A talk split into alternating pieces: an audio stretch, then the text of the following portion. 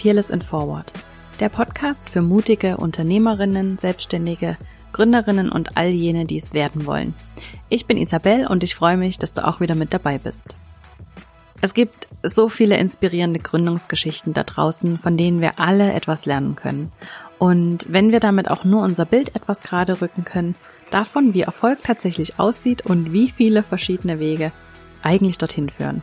Denn die Anzahl Follower auf Instagram sagt oft eben nichts darüber aus.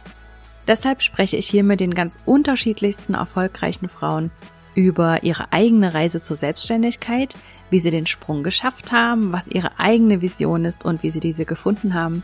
Wir sprechen über Herausforderungen, über gute und schlechte Entscheidungen, über gute Strategien und übers Scheitern. Und natürlich geht es auch immer darum, wie man es schafft, selbst den Mut aufzubringen, dieses Herzensprojekt endlich anzugehen und es nicht immer weiter aufzuschieben.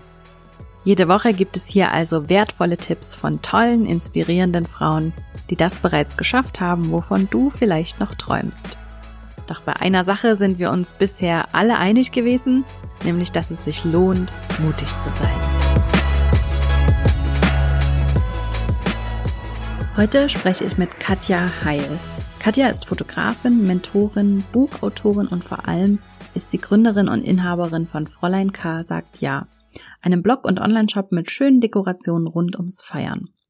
Fräulein K. sagt ja ist der älteste Hochzeitsblog Deutschlands und als erster deutscher Blog hat sie auch ein Buch und ein Magazin im Eigenverlag herausgebracht.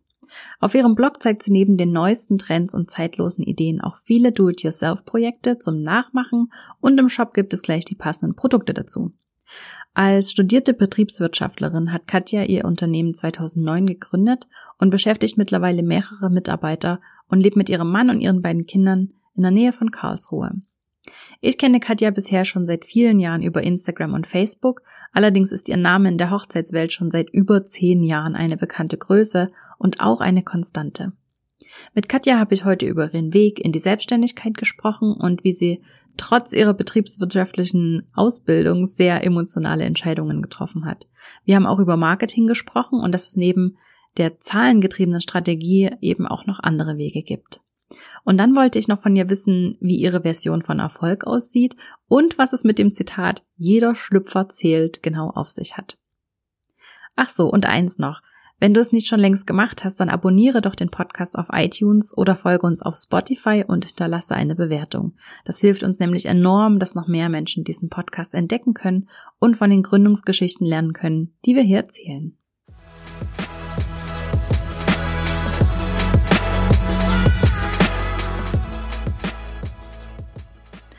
Ja, Katja, schön, dass du da bist. Ich freue mich auf jeden Fall, bin sehr gespannt. Und du hast ähm, BWL studiert und eine Banklehre gemacht, habe ich gehört und gelesen. und du hast aber dabei immer nebenbei fotografiert. Und der springende Punkt war, glaube ich, als dir oder euch im Urlaub die Kamera, die Digitalkamera ins Wasser gefallen ist und du dann entschieden hast, okay, dann muss ich jetzt vielleicht doch eine richtige Kamera kaufen. Da hast du sehr, sehr gut recherchiert. Das erzähle ich tatsächlich nicht so oft, aber es ist richtig.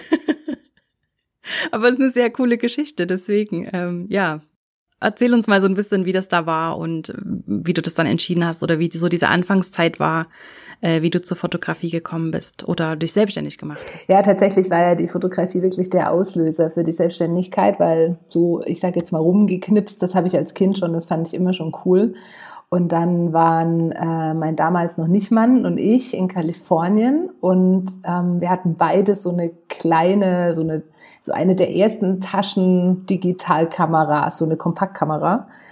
Und waren wandern im Zion National Park und haben Rast gemacht und da war ein Wasserloch, ein einziges, ich schwör's. Und da äh, ist Seine dann reingefallen, weil die auf dem Rucksack lag und ich habe den Rucksack hochgenommen, habe das nicht gesehen und dann hat's da Plumps gemacht, dann lag die da drin so. Das war tatsächlich der Startschuss für, ich möchte fast sagen, meine, meine Fotogeschichte, denn ähm, das war dann der Auslöser, was Gescheites zu kaufen. Ähm, ich hatte zwar zuvor ja auch immer analog schon Spiegelreflex, aber die waren ja früher noch unerschwinglich digital. Und deswegen ähm, haben wir dann überlegt, so, ja, wenn die jetzt kaputt ist und dann könnten wir jetzt mal gucken und überhaupt. Und dann haben wir die erste digitale Spiegelreflex gekauft und damit, ja, nahm das Ganze dann sozusagen seinen Lauf. Und das muss 2000, lass mich überlegen, sechs gewesen sein. Ja, genau um den Dreh. Nee, da haben wir ja schon geheiratet. Das muss ja viel gewesen sein. Also ist schon echt lange her. Ähm, und dann haben wir, äh, ja, habe ich mir halt so eine ganz kleine, einfache Spiegelreflex gekauft und habe da angefangen rumzuprobieren. Und das war ja auch die Zeit, wo dieses Internet hier so entstand und dieser Community-Gedanke. Und ich hatte dann ein bisschen Zeit, denn mein Mann ist im Ausland gewesen in unseren ersten Ehejahren und wir haben uns wenig gesehen und ähm, dann sind die Abende so, ja, da machst du zwar Sport, ne, aber wenn du einen normalen geregelten Job hast, hast du abends halt Zeit. Und dann habe ich halt angefangen, mich da ein bisschen reinzuwühlen und schlau zu machen und wie man den Bilder bearbeitet und was es denn da so gibt und überhaupt. Und ähm, so bin ich da Stück für Stück irgendwie reingekommen. Dann gab eins das andere, Freunde heiraten, fragen, ob du die Hochzeit fotografieren kannst, fängst an zu recherchieren, kaufst dir dann irgendwann ein gescheites Objektiv. Das war in New York, witzigerweise, dann weiß ich noch, weil es war meinem 30. Geburtstag. Ähm, da habe ich mir so das erste Profi-Objektiv gekauft und war, ja, da habe ich mir gedacht, so, hey, ich glaube, das kann ich. und dann bin ich... Ähm, ja, bin ich da losgelaufen, habe halt nach, nach vielem geguckt, wie denn so Hochzeitsfoto überhaupt aussehen kann. Und damals gab es ja auf dem deutschen Markt noch nicht so wahnsinnig viel. War halt viel im Ausland dann unterwegs und bin auf so viel Schönes gestoßen aus dieser Branche. Und so sind dann so ganz nebenbei, das waren so quasi zwei Samenkörnchen, die da ihren Platz gefunden haben. Also einmal das Thema Foto an sich und das andere ist halt ähm, Fräulein K. gewesen. Fräulein K. sagt, ja, mein Blog und jetzt auch Shop, ähm, der da so als Nebenprodukt quasi ähm, mitgewachsen ist. Ja, so fing das alles an. Hm. Du hast es ja so mehr oder weniger, das hast du jetzt schon gesagt, parallel angefangen und das hat sich auch parallel entwickelt. Was waren denn, also ich stelle mir das ziemlich schwierig vor, von Anfang an eben zwei Dinge weiterzuentwickeln oder voranzutreiben. Hast du das so empfunden oder hat sich das ganz natürlich angefühlt oder? Nee, ja. das habe ich überhaupt nicht so empfunden. Zum einen waren es beides Hobbys ähm, und drehten sich um ein Thema, was ich total schön fand. Also ich war schon verheiratet, ich war nicht diese typische Braut, die dann ähm, erst Kontakt mit der Branche hat und dann total geflasht ist und ihr Lebenswerk da drin sieht, ganz im Gegenteil. Ähm, ich war schon vier Jahre verheiratet und es war einfach so ein, also ich mochte das, da kommt ja so viel Gutes zusammen, ne? Und ich habe schon immer gern, also mein alter Job war ja auch, hatte auch viel mit PR und, und Marketing und äh, also Kommunikation im Ganzen zu tun. Und dieses Dinge nach draußen tragen, aufbereiten, zusammenfassen, anderen irgendwie mitgeben und die da auf dem Laufenden halten, das liegt mir. Und das hat dann hier einfach dadurch eine andere Dimension nochmal gekriegt sozusagen. Ne? Und Fräulein K. war anfangs halt so ein bisschen Abfallprodukt, möchte ich jetzt nicht negativ, aber ne, das lief halt so mit, ohne weißt du, da war kein Ziel hinter. Das Ziel war einfach, Schönes zu finden und das denen zu zeigen, weil ich es so gut fand. Also weil ich das, was du irgendwo in der Welt gesehen hast, ähm, ich dachte, boah, das muss die deutsche Hochzeitswelt, das müssen die sehen, wie schön das alles sein kann. Und deswegen war das gar nicht schwierig. Und ich hatte damit, ich habe damit kein Ziel verfolgt. Also ich habe das einfach gemacht, weil ich Bock drauf hatte. Und ich fand auch dieses Thema Blog super spannend. Das ist ja damals auch ganz, also ganz neu war es nicht, ähm, muss man sagen. Aber das war so die, das Jahr oder die Zeit, wo das populär einfach wurde, ne? wo das zugänglich wurde, wo du keinen Techniker mehr brauchtest, um das irgendwie hinzukriegen. Und ähm, in dieser kleinen Bloggersphäre, die da entstand, da habe ich mich auch recht wohl gefühlt, alles irgendwie kreative Macher so und ähm, deswegen war das einfach ein Spaß, ja. Also stressig fand ich das gar nicht und die Hochzeitsfotografie war anfangs ja auch nebenberuflich. Ähm, weil ich damals schon noch mehr sicherheitsorientiert war, als ich es jetzt bin. Also ich glaube, das habe ich jetzt komplett abgelegt, würde ich fast sagen.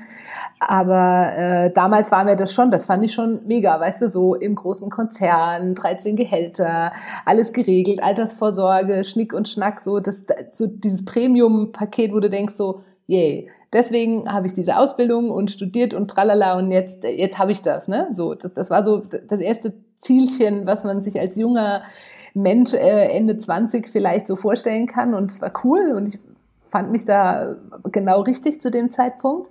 Und äh, ich habe nie gedacht, so, boah, ich muss unbedingt selbstständig werden. Nie. Das war mir total ganz weit weg. Und ich bin aber mit diesem Fotothema in so vielen Dingen einfach gewachsen und habe so viel gelernt, auch im, im Zusammensein mit Menschen und auch einfach, was mir wichtig ist und was mir was nutzt, dass ich regelrecht aus diesem sicheren, super Konzernding rausgewachsen bin. Ähm, und von daher war das alles nicht anstrengend, weil es war wie ein Spiel. Also ich wollte das ausprobieren, ich wollte das machen und ich glaube, damals habe ich so den, den Hauch von Freiheit geleckt, der mir jetzt, der mich jetzt komplett trägt.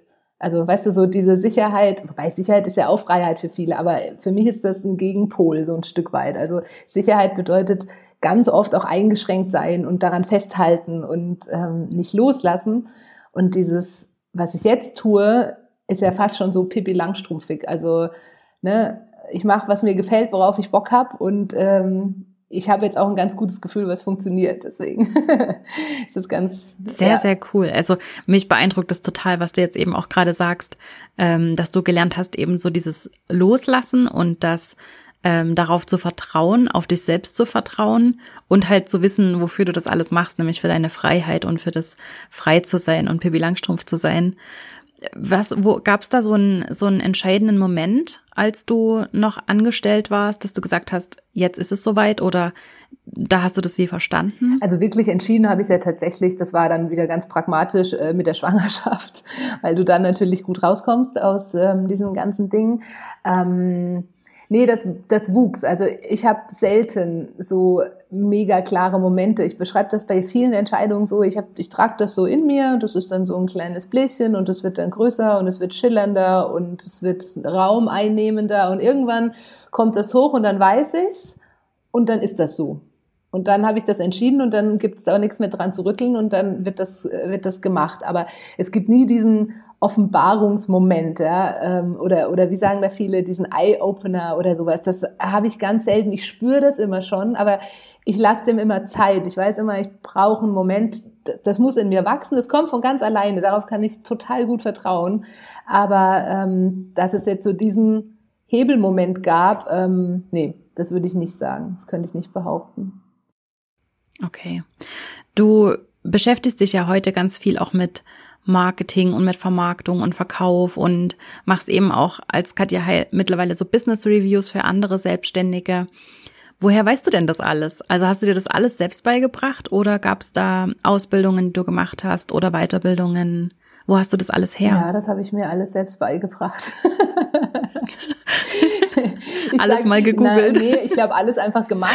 Das ist, glaube ich, der große Unterschied. Ähm, klar habe ich da Schwerpunkt BWL und äh, Schwerpunkt Marketing und so, aber ganz ehrlich, das ist ja 15 Jahre her. Also wir haben ja damals, da war ja E-Mail-Marketing noch der neue heiße Scheiß. Also, du, das waren ja ganz andere Zeiten, ähm, ganz andere Medien, andere Methoden, auch was Tracking und so angeht. Damals waren alle nervös, wie das jetzt mit Online auf einmal ist. Also das kannst du nicht mehr vergleichen. Aber was ich aus dieser Zeit gelernt habe, ist eigentlich meinem Grundgefühl für den Kunden zu vertrauen, weil das ist was, was mir im Konzern immer mächtig gegen den Strich ging. Ich habe immer gedacht so, ich glaube nicht, dass das richtig ist, weil ich glaube nicht, dass Kunden so ticken. Ganz ohne, weißt du, so das, das kleine Mädchen, was jetzt von der Uni da irgendwie anfängt und dann stehen da Berater und Vorstände und weiß der Deibel. Ähm, und du denkst also, ich glaube da nicht dran. Ich glaube nicht, dass das funktioniert. Und warum machen das denn jetzt alle so? Das, das hatte ich ganz oft und ganz früh schon. Aber da lernt man einfach auch, dass solche Mühlen anders malen, dass da Ziele andere sind, dass ähm, da ganz oft auch Machtspielchen ähm, mit dabei sind und dass da nicht immer für die Sache gearbeitet wird. Und diese Dinge, die wollte ich irgendwann nicht mehr haben. Und ähm, das habe ich so, das ist so mein, mein, mein Grundwissen, glaube ich.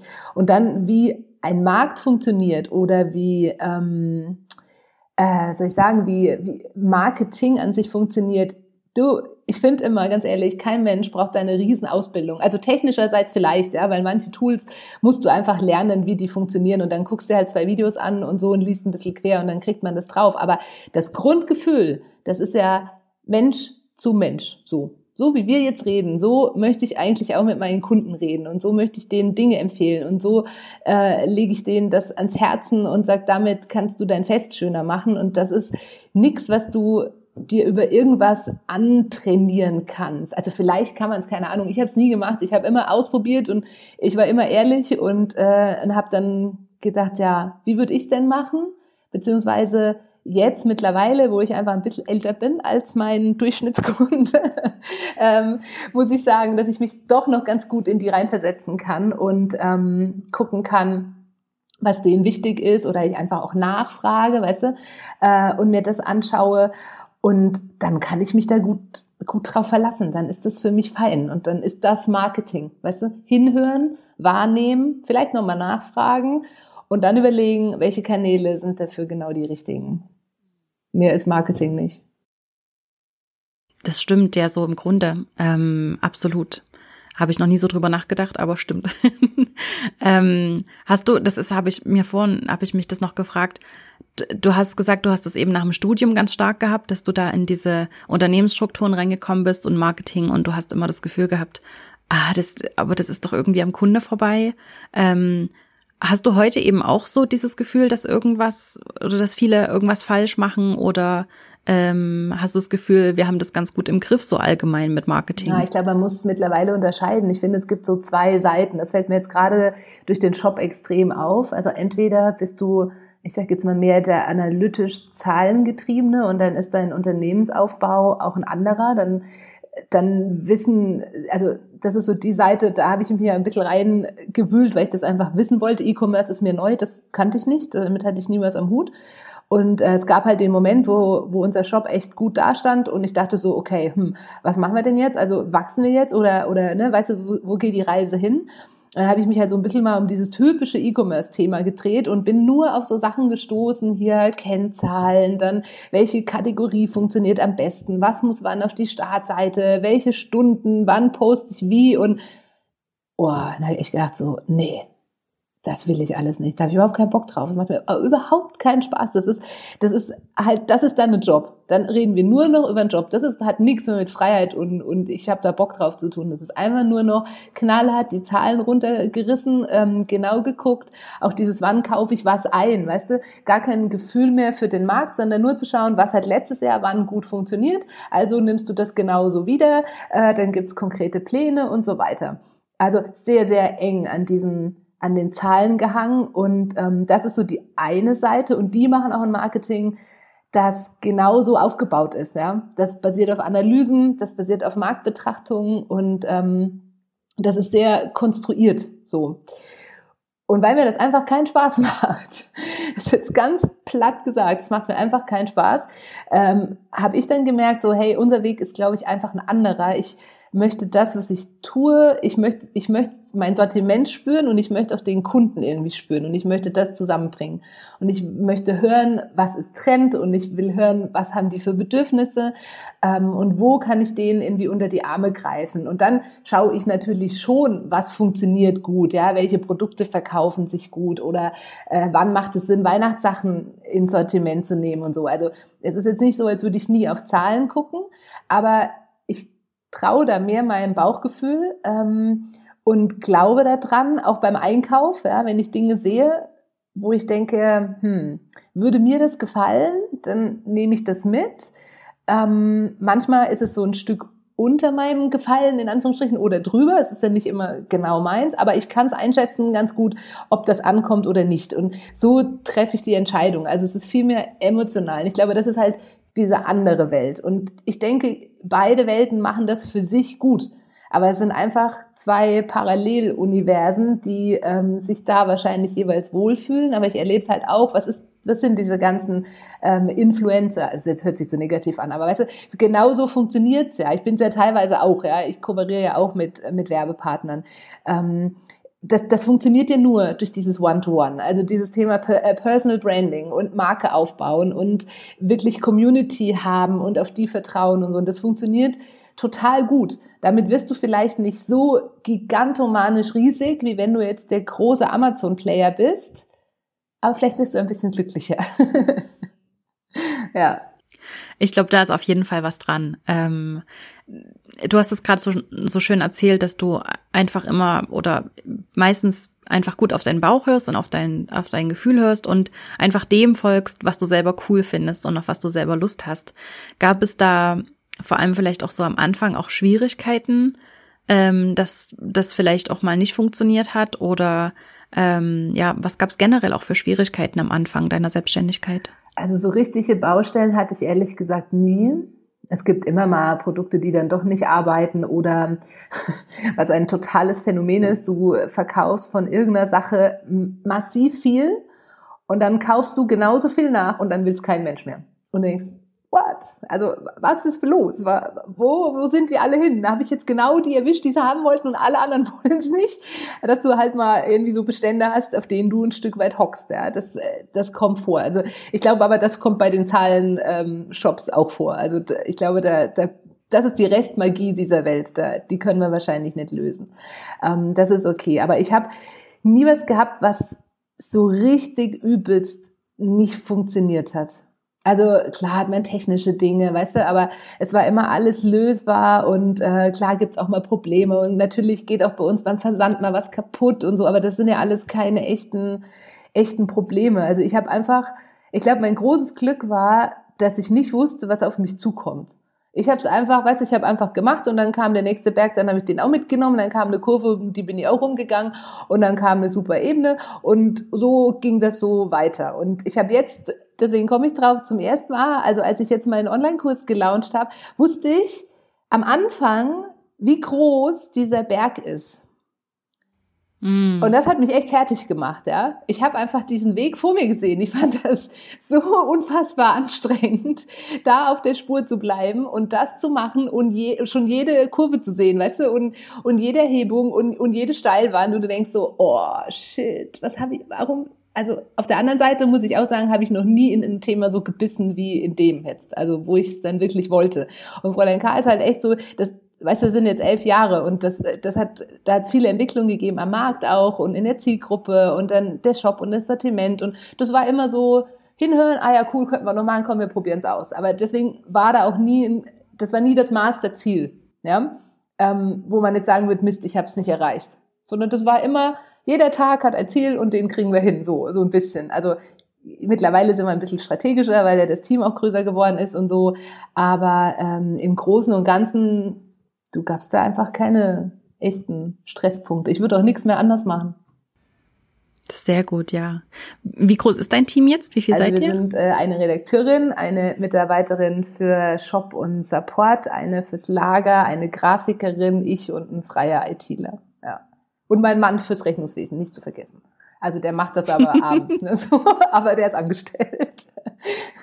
ja, den brauchen wir echt. Oh Gott, wenn der nicht da wäre, müsste ich wirklich jemanden einstellen. Also äh, Steuer und den ganzen Kram. Aber ja. Eben, wir haben das vorhin schon angesprochen, der Blog und die Fotografie sind so parallel entstanden und du warst ja jetzt auch wirklich lange als Fotografin auch unterwegs. Und ähm, dann hast du, glaube ich, auch in einem Podcast-Interview mal gesagt, dass dir dann halt einfach auch in der Fotografie, ja, dann hast du es einfach so ein bisschen gesehen oder ähm, wolltest halt auch, ja, dich weiterentwickeln oder es, ja, du hast es, glaube ich, mal so schön gesagt, das ist dann schön, wenn man halt so zwei, zwölf oder 14 Stunden Hochzeiten in der Woche kann und man rockt das und ja, was kommt dann als nächstes? Was, wie kannst du uns so ein bisschen so durch die Entscheidung mitnehmen, wie das dann in dem Moment war, als du das festgestellt hast, dass es das jetzt vielleicht dann so auf absehbare Zeit nicht mehr ist oder dass du gern ähm, dich weiterentwickeln willst? Wie war das so in dem Moment und wie hast du da die Entscheidung getroffen? Ja, das waren zwei Faktoren. Also einmal, ähm, wie gesagt, ich war damals im Konzern wirklich noch sicherheitsorientierter. Ich war auch verwöhnt im positiven Sinne. Es war einfach alles gut, ne, gutes Geld verdient und ich habe immer gesagt, wenn ich mal aus diesem Laden gehe, dann nicht um als Künstler irgendwie rum zu fotografieren und hier und da ein bisschen Geld zu verdienen. Wenn, dann muss das funktionieren, dass ich wenigstens das Gleiche habe unterm Strich ähm, wie jetzt. So das war, da hatte ich tatsächlich dieses Ziel. Ja? Also ich baue das so auf und dann werde ich irgendwann hoffentlich an diesem Punkt sein in ein, zwei Jahren und ähm, kann das sagen. Und das hat funktioniert. So, das war mal so Haken äh, dran eins. Und ganz am Anfang war es ja schon auch noch dieser technische Hintergrund. Wie mache ich das mit einer Kamera? Weißt du, wie bearbeitest du Bilder? Lightroom war damals sehr neu. Also das sind ja alles so Dinge, die sind ja heute so selbstverständlich und da ist ja so leicht, sich das Know-how zu holen. Das hast, hattest du damals nicht. Das hat mich einfach mal zwei Jahre gekostet. Also hat das einfach auch so ein bisschen Zeit gebraucht und führte dann aber irgendwann dazu, dass ich sagte, okay, check habe ich, ja, Umsatz habe ich, ähm, Wissen habe ich und ähm, gebucht bin ich halt irgendwie auch. Jo, und jetzt? Was machst du jetzt? Also, ne, also ich verliere schnell den Spaß, wenn ich merke, es geht nicht voran. Und mehr als zwei am Wochenende, wenn du es echt knüppeldick machen möchtest, dann äh, kannst du ja nicht annehmen an Hochzeiten. Das, das macht dich ja fertig. Also geht ja auch nicht. Ne? Ähm, und deswegen war das so, so ein Moment, wo ich dachte so, pff, ja, okay, wunderbar. Also das, das haben wir jetzt hinbekommen. Ähm, und auf der anderen Seite, und das war so, die, ja, der, der zweite Bereich ist halt Fräulein K. auch total gewachsen, weil dieses Medium-Blog halt super gewachsen ist und auf einmal interessant wurde als Werbeplattform. Und damals war es halt noch so, du hast, da war der Blog dein, deine Welt. Also alle waren auf diesem Blog. Heute habe ich Welten bei Pinterest, ich habe Welten bei Insta, ich habe Welten im Shop, ich habe Welten auf dem Blog sogar, also innerhalb unserer Website sind nicht die gleichen Kunden überall. Das Medienverhalten hat sich so gravierend verändert in den letzten zehn Jahren, ähm, dass es, also da musst du ganz anders irgendwie rangehen. Aber damals war es halt so, alle auf dem Blog, ja. Jeder, den ich bei Facebook hatte und jeder, der, gut, Insta war damals so ganz am Anfang, ähm, jeder war auf dem Blog. Du hast alle immer zu Hause gehabt, ne? Und dadurch wurde dieses Medium einfach relativ groß und ähm, recht bekannt und war dann eben als Werbeplattform spannend. Und dann kamen halt die ersten ähm, ja, Anfragen und Kunden und so und Kooperationen und so weiter. Und dadurch hat das eben auch einen, einen relevanten Umsatzanteil einfach bekommen. Und dann musste ich einfach überlegen, so gut, wo, wie teile ich meine Zeit auf? Ich meine, wir hatten ja dann noch ein zweites Kind ähm, und ich habe eigentlich immer durch gearbeitet. Also so wirklich Pause und so hatte ich nie wirklich. Ähm, ich habe auch kein Elterngeld gekriegt, beziehungsweise ich habe alles zurückgezahlt, weil wenn du das dann lässt, dann, naja, wenn ich dann ein Jahr weg bin, dann bist du weg, dann fängst du bei null null an. Das muss man halt Selbstständiger halt irgendwie auch im Hinterkopf haben. Ne? Aber ich wollte das so. Ich habe das ja eh nie so wirklich als Arbeit jetzt empfunden, tue ich heute noch nicht. Ähm, von daher war das gar nicht schlimm. Und dann war halt, wie gesagt, der Blog immer größer und ich habe dann auf einmal gedacht, so Mensch, ähm, ich glaube, diese, dieses kleine Nebenprodukt Fräulein K ist irgendwie echt zur Marke geworden und hat in der Branche seinen Platz gefunden und hat auch eine totale Glaubwürdigkeit, weil ich da mit denselben Prinzipien arbeite. Ja? Also nach wie vor, dass wir ehrlich sind, dass wir ähm, versuchen immer was mitzugeben und denen die, die Paare da an die Hand zu nehmen und ähm, mittlerweile ja auch für andere Anlässe, also die, dass die weiter bei uns bleiben können, auch nach der Hochzeit noch Dinge finden, die sie für ihre Feste brauchen. Und da habe ich einfach mehr Potenzial gesehen. Und das in Kombination, also dieses, ich habe eigentlich fotografisch erreicht, was ich wollte. Und hey, da ist ja ein schönes neues Land entstanden, so, ähm, hat dann letztendlich dazu geführt, dass ich dachte, gut, das ist jetzt tatsächlich eine äh, strategische Entscheidung ich werde das so machen, dass ich die Hochzeitsfotografie runterfahre in den nächsten zwei Jahren und dafür aber mehr äh, Intensität auf ähm, Fräulein K geben kann. Und so ist dann eben auch der, der Shop entstanden, weil die Nachfrage dann da war. Weißt du, weil die halt natürlich immer alle das kaufen wollten, was sie da auf den schönen Bildern gesehen haben. Ja, dann habe ich da mit diesem Shop angefangen. Hast du eigentlich bei all diesen Veränderungen ähm, auch mal Angst gehabt, dass es nicht funktioniert? Oder ähm, nee.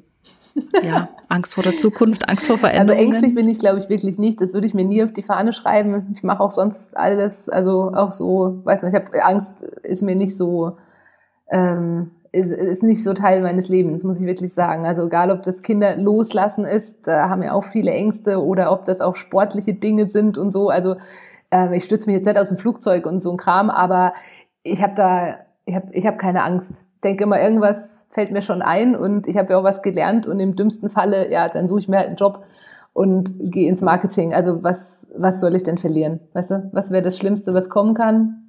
Ich mache die Tür zu und habe geregelte Arbeitszeiten, ja, alles gut.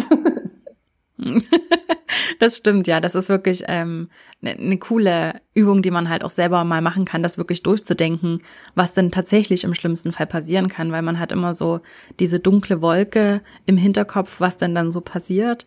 Und aber so richtig ähm, kann man ja dafür auch einen Plan entwickeln. Also man kann ja tatsächlich einen Backup-Plan entwickeln und sich das wirklich mal durchdenken, was würde ich denn effektiv machen, wenn der schlimmste Fall eintritt und wenn es nicht funktioniert, so wie ich mir es vorstelle, oder wenn es gar nicht funktioniert.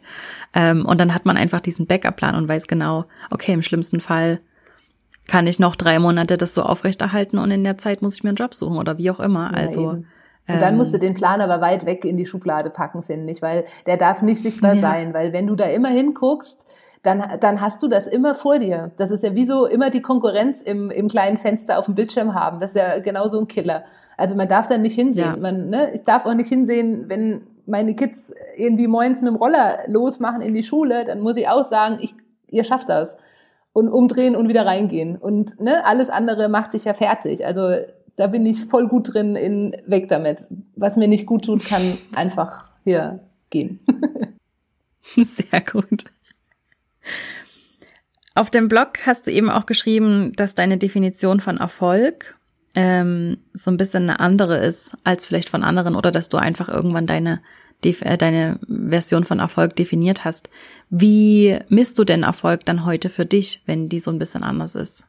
Also ich, mir ist es schon wichtig und da bin ich nach wie vor, glaube ich, BWLer oder Realist. Ähm, wir möchten natürlich Geld verdienen und das Ganze ist kein Selbstzweck oder kein ähm, Künstlertum, ne? ganz klar. Also das muss schon unterm Strich eine, eine schwarze Zahl sein und die darf auch gerne so ausfallen, dass es uns einfach allen gut geht. Also da spreche ich auch für meine Mitarbeiter. Ich möchte nie in die Situation kommen, dass ich Gehälter nicht zahlen kann oder irgendwie sowas. Das wäre mein, das wäre echt mein Worst Case. Ähm, da würde ich, glaube ich, an allem anderen, weiß nicht, würde ich wahrscheinlich eher nochmal drei Babyshootings machen oder sonst was, um das, äh, weißt du, aufzufangen. Aber das darf nie sein. Da empfinde ich ein riesen Verantwortungsgefühl. Ähm, aber ansonsten ist Erfolg einfach, wir haben ja das Glück, dass wir durch diese Community und durch die Menschen, die bei uns kaufen, auch wahnsinnig gute Rückmeldungen kriegen. Also nicht, vielleicht kennst du das, du hast einen Kunden, der ist halt mal unglücklich, weil irgendwas blöd gelaufen ist. Das kommt auch bei uns vor. Und der sagt was und dein ganzer Tag ist hinüber, ja. So. Aber wir haben auch 15 andere, die uns Nachrichten schreiben, die Pakete zeigen, die sie gekriegt haben, die sich freuen und, und die uns von ihren Festen irgendwie Bilder schicken und sagen, schaut, wie schön wir das gemacht haben mit euren Sachen. Und das ist doch ein krasser Erfolg. Ja? Also wenn ich jetzt diese Basis finanzieller Art einfach sage, die muss halt irgendwo stimmen, logisch. Ähm, aber alles andere, weißt du, wenn du diesen One-to-One-Moment hast und der andere dadurch ein, ein Benefit hat, in welcher Art auch immer. Ja, das fand ich auch bei den Hochzeiten immer wunderschön. Du übergibst die Bilder und erntest ein Strahlen. Und das war im Konzern halt null. Du hast die Präsentation abgegeben und äh, das war so mhm. in etwa. Und äh, egal, ob das jetzt stattgefunden hat oder nicht. Aber dieses Eins zu eins, und das ist auch das, was ich bei uns mega, mega schätze und wo ich auch unseren Mädels immer sage, hier ärgert euch nicht über den einen, der halt jetzt halt mal, wo es halt blöd gelaufen ist, kommt vor, sondern schaut, wie nett die alle sind und was die uns fragen und wie die uns vertrauen. Und das ist so krass viel wert. Also das ist für mich der, der totale Erfolg, dass wir da einfach das so machen können und dass wir auch dieses Vertrauen wiederum von, ähm, von den Kunden entgegengebracht kriegen, ähm, dass die uns das einfach glauben. Das ist so krass wertvoll. Also ja, ich glaube, das ist wirklich der, der größte Erfolgsbonus und der ist halt ganz frei von Kennzahlen, weißt du? Ja. Mm. Wie machst du das dann trotzdem so ein bisschen messbar? Also ähm, guckst du dir einfach auch so ähm, was ne Rückläufe an oder oder habt ihr da irgendeine Strategie, wie ihr halt auch so diese diese positiven Rückmeldungen festhaltet oder wie ihr da ähm, das wie aufrechterhaltet, dass das immer Thema ist? Also wir schauen uns das schon an und wir sprechen auch drüber, weil ich glaube, man muss sich nach wie vor bewusst dessen sein, weißt du? Also was kommt auch zurück, welche Nachrichten gibt's, wir lesen uns das vor oder ähm, erzählen uns das, je nachdem auf welchem Kanal es halt einging. Und ähm, sowas wie Rückläufe haben wir also keine fünf im Monat, das ist nicht der Rede wert, das äh, spielt keine Rolle. Und wenn, dann sind halt so Sachen wie, ja, die Farbe passt jetzt doch nicht zu uns oder so, also das, das ist kein Kriterium. Ähm, aber wir versuchen halt schon weiter alle Ohren auch aufzuhaben, weißt du, ich mache das nicht fest an eine, an eine Kennzahl. Ich meine, ich gucke auch mal, wenn ich mal Muse habe oder so oder abends, dann schaue ich auch mal, was hat bei Insta besonders gut funktioniert. Ja, welche Dinge waren das? Ähm, dass ich mir einfach merke, was nutzt den Betrachtern am meisten? Sind das Tipps? Sind das Sachen zum Nachmachen? Sind das einfach Ideen? Und ganz ehrlich, das ist wie vor elf Jahren auch. Also obwohl diese Medien so unterschiedlich sind und wir so krass konsumieren, wenn du deinem Betrachter was lieferst, was er A erkennt und B als Mehrwert für sich wahrnimmt, dann funktioniert das auch. Und je breiter dieser Mehrwert, also je, weißt du, je breiter die Zielgruppe ist, desto besser funktioniert, also desto mehr Likes kriegst sagen wir es mal so, ganz platt, wenn man das als Kennzahl hat. Wobei ich das, äh, da bin ich völlig runter von, weil das spielt überhaupt keine Rolle, weil gerade wenn du bei Insta Sachen verkaufst, ist das, der Like ist der ist nichts wert. Also wer klickt, äh, der liked nicht nochmal. Deswegen ist der, diese Zahl darunter, die spielt überhaupt keine Rolle für deine Verkäufe letztendlich. Die sagt dazu gar nichts aus. Aber ähm, natürlich durch den Algorithmus siehst du natürlich, was wird wo ausgespielt ne? und ähm, was hat welche Reichweite und dann kriegst du ein Gefühl dafür, was gut funktioniert. Und dann liegt es aber an einem selber wirklich zu entscheiden, ja, möchte ich, hole ich das Pferdchen nochmal aus dem Stall und, und schick's auf die Rennbahn sozusagen oder überlege ich mir, ähm, lasse ich mich davon irgendwie nicht einengen und ich empfinde das oft, dass es mich einengt und da habe ich nicht so Bock drauf. Ähm, mhm. Also mit die besten Sachen bei, bei Insta sind Brautkleider. So. Mhm. Ich war aber noch nie ein Brautkleidmädchen. Ich habe das immer mitgeschrieben, weil es natürlich zum Thema gehört und klar sind Brautkleider schön, aber nach so vielen Jahren ist es für mich jetzt einfach ein Brautkleid. Und ähm, das macht jetzt alles die Christine, die ist da noch viel äh, enthusiastischer als ich. Ähm, das ist auch gut so. Aber das ist jetzt nicht für mich der Grund, diesen Account so zu optimieren, dass ich sage, ich knall mir jetzt nur noch die Boho-Brautkleider rein, weil die halt im Moment gut funktionieren. Da habe ich nichts von, weißt du? Das sind nicht meine Käufer, das sind nicht meine Kunden tatsächlich. Das ist einfach nur, weil es durch den Algorithmus und das Thema und den Style der Bilder im Moment halt gerade Hype ist. Aber das ist eine Blase und die hat keine Substanz. Deswegen muss man da immer auch ein bisschen abwägen. Ne? Also ja, ist ganz spannend. Ja, sehr. Ja, ich könnte ja auch noch ewig zuhören, weil ich das äh, Thema ja selber total spannend finde und du dich da richtig gut damit auskennst. Du hast ähm, auf deinem Blog, das muss ich noch mal ganz kurz ansprechen, steht auch ähm, das Zitat: Jeder Schlüpfer zählt. Oh ja. Und jetzt musst du das einfach kurz erklären. was ja, es damit das ist mal entstanden hat. aus so einer, das war kurz vor den Sommerferien, wo ich wusste, ich habe drei Wochen beide Kids zu Hause, meine Mitarbeiterin hat Urlaub und der Laden muss noch laufen. Und also so, du bist kurz vorm Durchdrehen, ne? So, eure Katze im Hintergrund. ähm, du bist kurz vorm Durchdrehen und denkst so, shit, also ich, egal was ich tue, es wird nie reichen. Ich krieg das einfach jetzt nicht mehr hin. Und ich habe diesen Moment, also unser Wohnzimmer, da steht quasi immer ein Wäschekorb, jetzt auch gerade, wenn ich darüber gucke. Ähm, hm. Und es ist immer was da, ja. Es ist ja immer was zu tun. Und ich sehe mich dann abends da auf dem Boden sitzen und Socken sortieren und Unterhosen zusammenlegen. Und dann habe ich irgendwann gedacht, weißt du, jeder Schlüpper zählt. Jede, jede Buchs, die im Schrank gelandet ist, ist doch dort. Das ist doch super. Und so ist diese, äh, ist diese Geschichte entstanden, dieser Spruch einfach, weil ich dachte, egal, wir tun ja alle, was wir können. Wir haben alle zwei Hände, wir haben alle 24 Stunden und manchmal kommt alles zusammen. Und ich glaube, die wenigsten sitzen dann da und machen einfach gar nichts, sondern jeder macht, was er kann. Jeder räumt seine Unterhosen weg. Jede einzelne und jede, die im Schrank ist, ist super. Und so ist dieser Spruch mm. so für mich sagen so, hey, alles ist fein, ähm, du tust, was du kannst und damit ist doch auch in Ordnung. Ja. Und so eins nach Ganz dem anderen. Genau. Ja. Ja. Ja. Sehr, sehr cool. Ähm, wenn du hast ja, glaube ich, auch viel mit anderen Selbstständigen zu tun, die jetzt gerade so dabei sind, in der Selbstständigkeit zu starten oder die ein eigenes Geschäft haben. Was denkst du, ist so der Nummer eins Tipp, wenn du jetzt eine Sache noch 800 anderen Menschen sagen könntest, was sie am Anfang ihrer Selbstständigkeit, worauf sie achten müssen oder was für sie wichtig ist, was wäre das? Ich glaube, man braucht echt ein Thema, für das man brennt weil ähm, ich, ich bin immer ganz überrascht, dass so viele mit dem Anfang Schwierigkeiten haben, also mit dem, weißt du, mit dem Beginnen. Ich finde, das Beginnen ist das Allerleichteste. Also hm, Anfangen Bei ist mir auch, super ja. easy. Was gibt's denn da groß zu tun? Du hast eine Idee und du legst irgendwie los. Da braucht kein Mensch Angst haben, passiert ja nichts, ja.